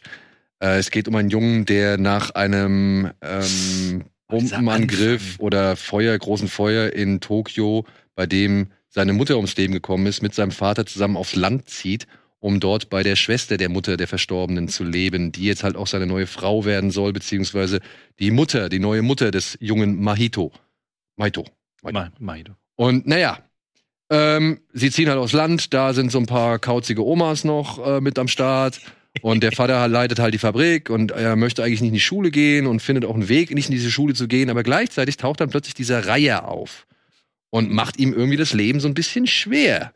Und führt ihn dann aber auch in, ja, eine Parallelwelt, Er sagt halt, dass seine Mutter noch lebt. genau, Und- in der seine Mutter noch leben soll. Und das führt halt den Jungen eben in das, was wir von Miyazaki schon echt wirklich sehr, sehr häufig gesehen haben. Und es ist der inzwischen sechste Film, der inzwischen sechste, letzte Film, den er machen möchte. Das hat er nämlich schon seit Prinzessin Mononoke, glaube ich, gesagt, dass er, dass der nächste Film oder dass es sein letzter Film ist und er gar nicht weiß, ähm, was er noch oder da, ob überhaupt noch ein Film von ihm kommt. Ich muss sagen, dieser Film ist wirklich so ein Greatest Hits Album von, von äh, Miyazaki. Ich muss aber auch sagen, es ist deutlich abstrakter für mich gewesen als so vieles, was er vorher gemacht hat. Und einer der Filme, vergleichbar zum Beispiel mit Das wandelnde Schloss, den ich weniger an mich ranlassen konnte. Ich habe den Film jetzt zweimal gesehen. Hast du ihn nochmal geguckt? Ja. Aber das, das Gute war, ich habe den beim zweiten Mal auf Deutsch gesehen, sodass ich mich nicht auf die Untertitel konzentrieren musste. Das fand ich nämlich ein bisschen schade beim ersten Mal, weil der macht natürlich wieder die tollen Welten auf. Das sieht alles spitze aus. Es gibt surreale Momente, wo ein riesengroßer Fisch zerlegt wird, was in einem Disney-Film undenkbar wäre und hier auch fast wie ein Horrorfilm wirkt. Also der Film hat teilweise so echt groteske und, und, und surreale Momente die du halt, wo du halt dich fragst, ist das wirklich noch für Kinder? Ja, oder soll das halt wirklich auch für Kinder noch, sein? Ich weiß noch, wie du da im Kino so sich zu mir rübergelehnt hast, so, ah ja, da geht die FSK 6 hin. ja, aber ich muss sagen, auch beim zweiten Mal, er ist nicht so, ich, er hat mich, ich habe ihn besser verstanden. Ja. Ich habe, ich habe hier und da auch so ein bisschen emotionaler Zugang gefunden zu manchen Momenten. Es gibt einen schönen Moment, wo er sich so ein Buch anguckt, der kleine Junge, äh, der Junge, und ich habe auch danach nochmal mitbekommen, okay, das ist deutlich biografischer, mhm. weil das ist halt, dieser Brand in Tokio am Anfang des Films fußt halt auf einer äh, wirklich wahren Geschichte von Miyazaki selbst. Also es ist halt einfach autobiografischer erzählt. Und trotzdem, ich bin am Ende nicht so ganz schlau, was er mir eigentlich sagen möchte. Hm. Das Ding ist, der gesamte Anfang, sagen wir mal bis zu dem Punkt, wo er dann dieses Alice im Wunderland Ding hat und da in diese Welt fällt, ist sehr langsam aber schön atmosphärisch. Man bekommt so mit, okay, es gibt ein Mysterium, das dreht sich um diesen Turm. Und ähm, man hat so diese typischen ähm, verschrobenen, aber irgendwie sympathischen Figuren. Ja, ja. So diese ganzen Haushälterinnen sind klasse. Die sind super. Ähm, auch wie sie sich da immer streiten um die Zigaretten und alles. Das ist einfach cool. Äh, er hat fantastische Slapstick-Momente. Ich liebe diesen verdammten Reiher, wie er versucht, da durch, dieses, durch, durch so durchzuquetschen und alles. Und du wirst aber trotzdem schon so ein bisschen drauf gepolt, okay, alles, was hier passiert, ist, ähm, hat vielleicht noch eine andere Ebene.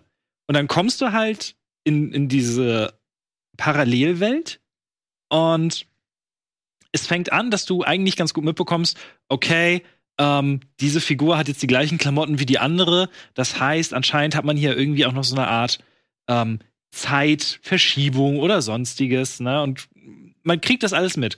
Und dann im letzten Drittel kommst du halt gar nicht mehr hinterher. Und hast überhaupt keine Ahnung. Ja. Okay, jetzt hast du halt auch noch, äh, der Stein macht jetzt Universen. Alles klar, dann macht er das jetzt halt einfach. Und und ja, und das, das, das meine ich. Da waren so, so ein paar Sachen dabei.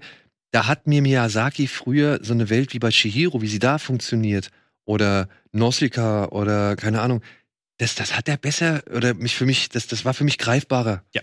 Ja. Und hier, dann baut der alte Mann da sein Türmchen auf und ich denke mir halt, so what? Ja, also das, ja, ist, das ist ein Ding, wo man, glaube ich, ganz, ganz viel reininterpretieren kann, muss teilweise auch.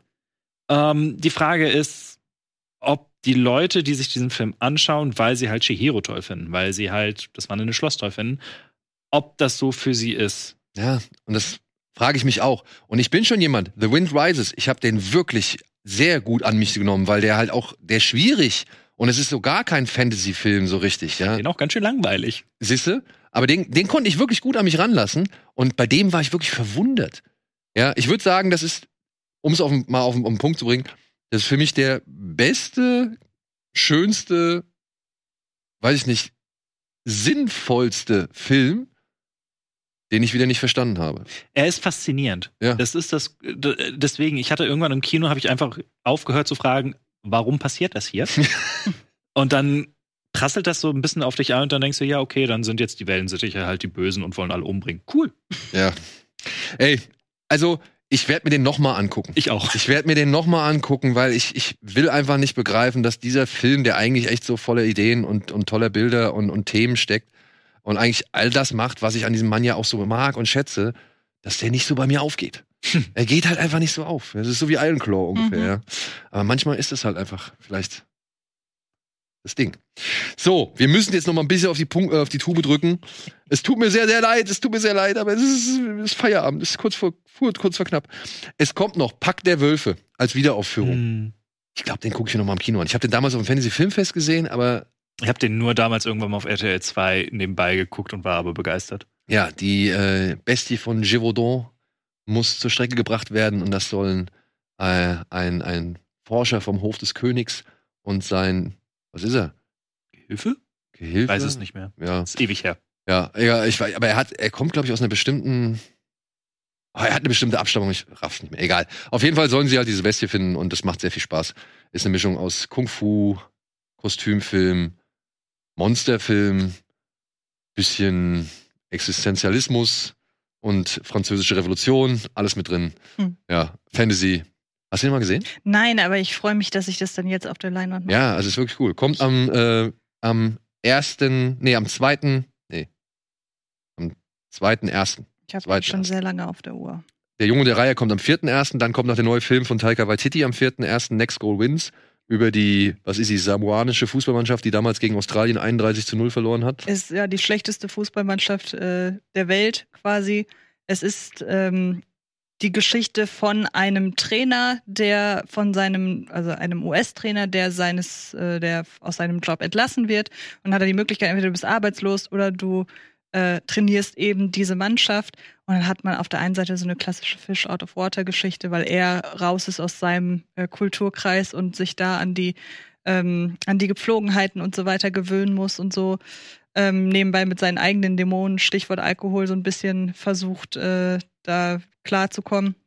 Und auf der anderen Seite aber diese Erfolgsgeschichte eben, die nicht so typisch verläuft, wie man es jetzt denkt. Also sie werden jetzt am Ende nicht Weltmeister, ähm, aber trotzdem insgesamt ähm, so dieses typische Ja, cool Runnings. Cool Runnings äh, auf Fußball gemünzt, charmant, nett, aber nicht der stärkste Taika heute. Ja, also ein bisschen Ted Lasso à la Taika. What you see is what you get. Okay. Dann haben wir noch Priscilla, der neue Film von Sofia Coppola über Priscilla Presley, wie sie Elvis kennenlernt in Deutschland, wie sie von ihm rumgeschmuggelt wird, damit auch ja nicht bekannt wird, dass sie noch so jung ist. Und wie sie dann halt mit ihm zusammen nach, also beziehungsweise auf seinen Wunsch hin nach Graceland zieht und dort ihre Zeit verbringt, bis, äh, ja, bis Elvis halt immer noch berühmter und bekannter wird und so weiter und so fort. Und ja, ey, äh, es gibt, äh, ich find's schön, aber es ist halt auch dann eben typisch, du siehst diesen Film und nach diesem Film sagst du, ja, es war ein Sofia Coppola-Film. Mhm. Es geht über den goldenen Vogel, äh, über, den, über den Vogel im goldenen Käfig, die Prinzessin zwischen Luxus und Langeweile, die sich äh, abnabeln muss. Das haben wir von ihr jetzt auch schon ein paar Mal gesehen. Und äh, ich fand es wirklich spannend, wie Jake Elordi hier den Elvis verkörpert, weil er halt einfach viel zu groß ist, meiner Ansicht nach. und das vollkommene Gegenteil von Austin Butler in, in Elvis so. Und ich muss aber sagen, am Ende des Films habe ich mehr über ihn nachgedacht und über seine Darstellung von Elvis als über eben Priscilla. Und das weiß ich nicht, ob das irgendwie so das Ding, das Ding ist von diesem Film. Ja, gerade weil man halt mit, mit Elvis ja auch nun mal das, das Biopic auf Steroiden erst hatte. Ja, ja, aber das, das meine ich halt. Also ich, ich muss am Ende sagen, Priscilla war jetzt nicht die spannendste Figur für mich. Ja, es war eher spannend zu sehen, wie sie sich in diesem Umfeld da bewegt und wie dieses Umfeld aufgebaut ist. Aber ich habe mich dann auch gefragt, warum hat Priscilla, wenn es alles aus ihrer Perspektive ist, und ich verstehe ja, dass der Film aus ihrer Perspektive ist, warum wird nicht auch nochmal gezeigt, wie Priscilla zum Beispiel mitbekommt, wie der Musiker Elvis war? Der, der, der Künstler Elvis war, ja. Wir kriegen hier den Egomanen äh, zum anderen zu sehen und das, das, das Muttersöhnchen so. Aber ja, es ist, fühlt sich an wie so eine Abrechnung, die schon einen Teil weglässt. Und Mhm. das so spät, verstehe ich halt nicht so ganz. Aber er ist trotzdem schick gemacht, äh, gut ausgestattet. Der ist auch gut gespielt, so, ja. Ich will es gar nicht äh, äh, kleinreden, aber auch wieder so ein Film, der nicht so mich ganz überzeugen konnte. Ja, aber das geht ja auch noch schlimmer. Oder beziehungsweise noch fragwürdiger oder noch merkwürdiger. Ähm, heute, nee, am 22.12. Morgen startet auf Netflix der große Science-Fiction-Fantasy-Märchen-Zweiteiler. Die Antwort von Zack Snyder auf Star Wars. Rebel Moon, Kind des Feuers. Ähm, ja.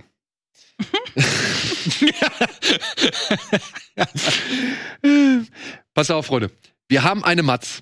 Wir sollten, ich sollte auf der, ich hatte ganz kurzfristig zur Gamescom dieses Jahr die Möglichkeit äh, erhalten, ein kurzes Interview mit Zack Snyder zu führen, der auf der Gamescom war. Matze war zum ersten Mal auf der Gamescom überhaupt in seinem Leben, um dieses Interview zu führen. Ich wurde von der Deutschen Bahn mal wieder im Stich gelassen, denn ich saß ja in der Deutschen Bahn fest, als ich eigentlich schon dieses Interview führen musste. habe dann im Zug unter anderem mit der Agentur von Netflix und mit uns, äh, mit meiner Kollegin Mel, telefoniert, äh, ob sie schnell dahin gehen kann, um dieses Interview zu führen. War nicht lang, war nur so fünf Minuten oder so. Auf der Bühne, beziehungsweise an der Stage da von Netflix und was weiß ich. Mel hat das gemacht aber wir waren halt, steckte halt auch mitten im, im wirklichen Trubel und, und Aufzeichnungsstress und ja. so weiter. Es kam leider, wie es kommen muss, bei solchen, sag ich mal, spontanen, keine Ahnung, aus dem Nichts oder aus der völligen äh, äh Chaos, aus dem völligen Chaos geplanten Situationen. Kamera hat noch einen Defekt gehabt, Ton wurde nicht richtig mit aufgezeichnet.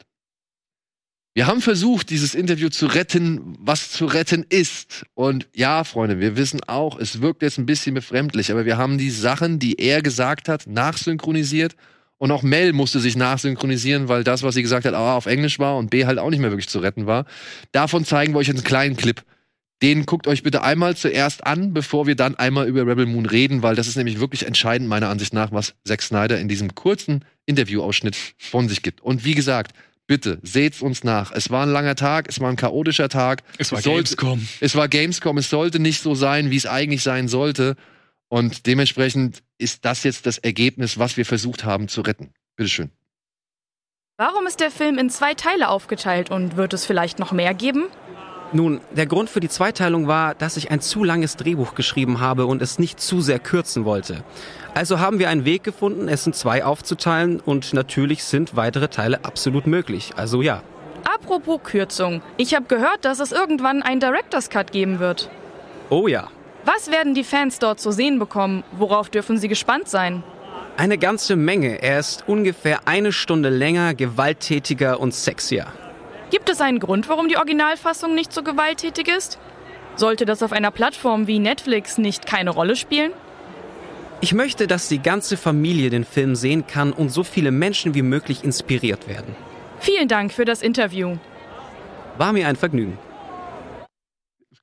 Ja, ey, wie gesagt, es, es wirkt ein bisschen befremdlich, aber das war das, was er gesagt hat zu uns, weil das war ein Punkt, der mich wirklich interessiert hat. Warum einen Director's Cut ähm, oder eine Extended-Fassung, eine R-Rated-Fassung, ja noch nicht jetzt rausbringen, sondern erst irgendwann und stattdessen eine Fassung rausbringen. Und ich muss es einfach sagen, ich will den Film gar nicht bashen, wie er jetzt schon teilweise echt gebasht worden ist.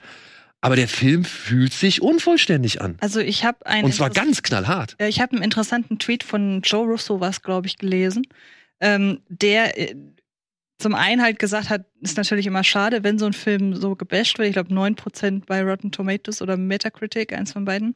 Aber er hat vor allen Dingen die Vermutung geäußert, dass Netflix durch die Veröffentlichungsstrategie ähm, wieder so ein Snyder Cut Hype rekreieren möchte.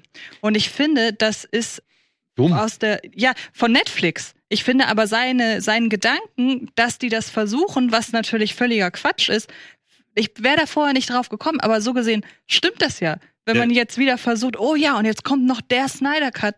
Vielleicht will Netflix das wirklich heraufbeschwören. Ich finde, es ist wirklich dumm. Es klingt, es, es klingt logisch, zumindest in dem Sinne.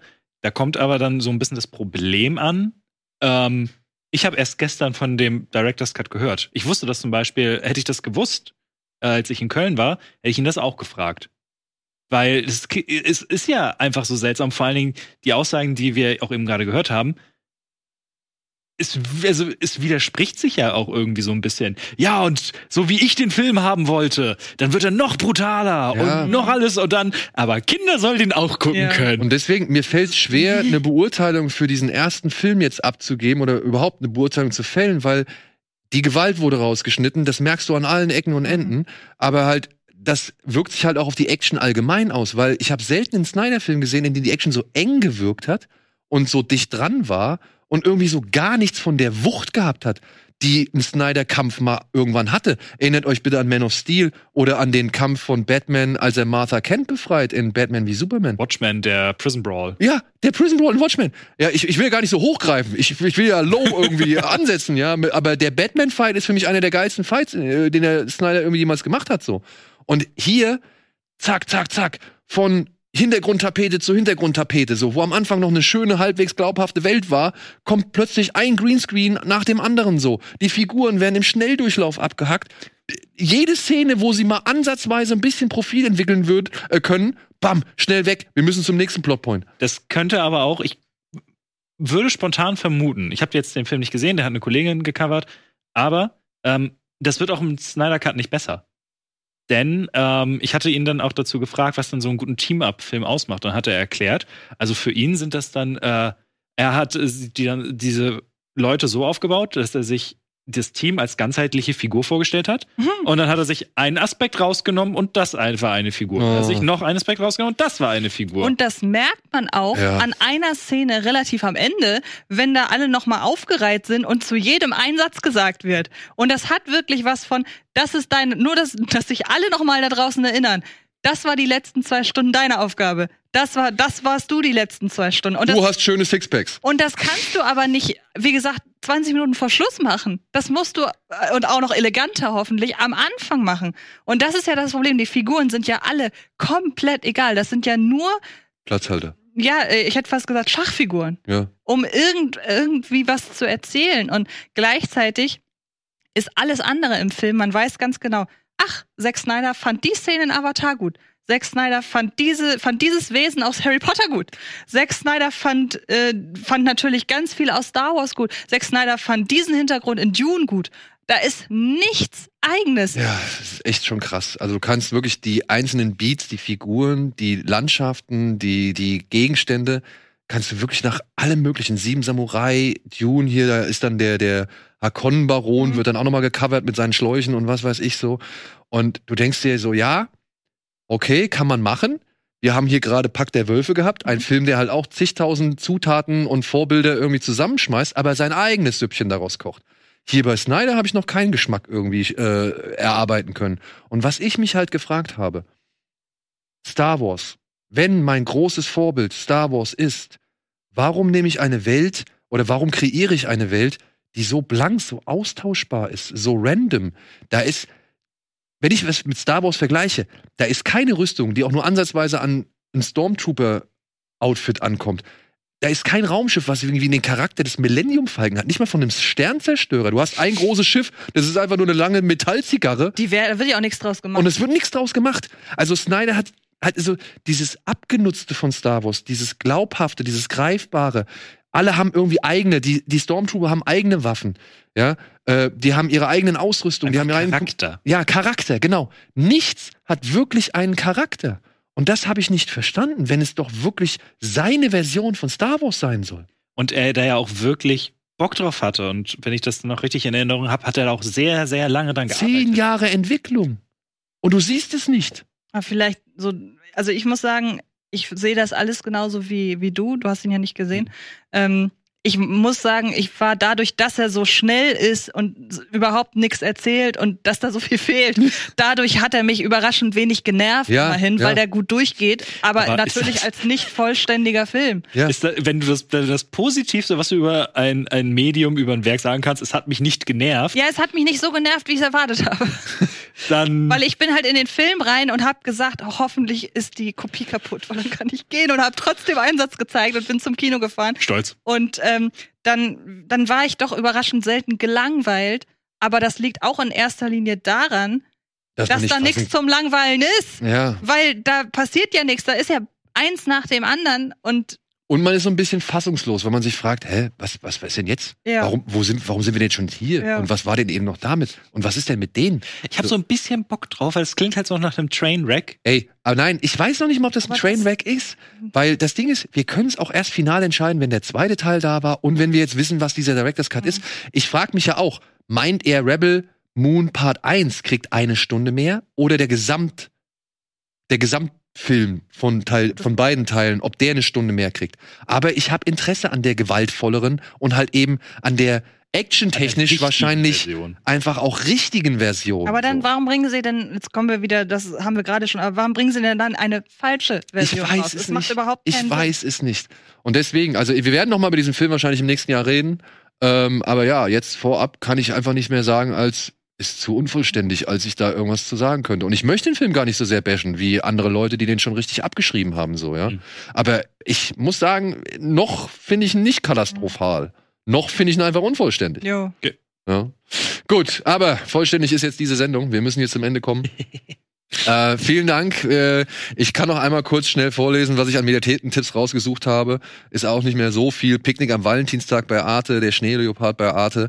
Die Abenteuer von Tim und Struppi gibt's noch bis Oh. 24.12. auf äh, ZDF oder im ZDF. Lola rennt gibt's noch äh, bis zum 15.01. in der Mediathek und nur noch bis morgen läuft in der Dreisat Mediathek Feinde Hostiles sollte man nutzen. ein Western mit äh, äh, Christian Bale und Rosamund Pike, den ich auch wirklich sehr empfehlen kann. Ja. Schneeleopard habe ich auch Bock drauf. Den habe ich kenne ich nämlich noch nicht. So, dann bleibt uns nicht viel anderes. Danke. Danke Danke. äh, für Ja, diese etwas schnelle Runde. Danke euch da draußen für das schöne Jahr. Für, äh, wir wünschen euch natürlich frohe Weihnachten, viele Geschenke, gutes Essen, viel Harmonie. Mhm. Und Freunde, einfach ein bisschen entspannen, ne? Nicht so viel Ja. empören, nicht so viel Empörung an sich ranlassen. Äh, einfach mal irgendwie auf 5 Grad sein Ja, lassen. Rebel Moon einfach nicht gucken. Oder das. Oder das. auf, die, auf die ungeschnittene Fassung warten. Ansonsten, ja, vielen Dank fürs Zuschauen äh, über das gesamte Jahr hinweg und für die Unterstützung. Und wir wünschen euch alles Gute. Wir sehen uns ja jetzt noch ein paar Mal, aber halt eben nicht mehr so live wie hier donnerstags. Macht's gut. Frohe Mhm. Weihnachten. Tschüss.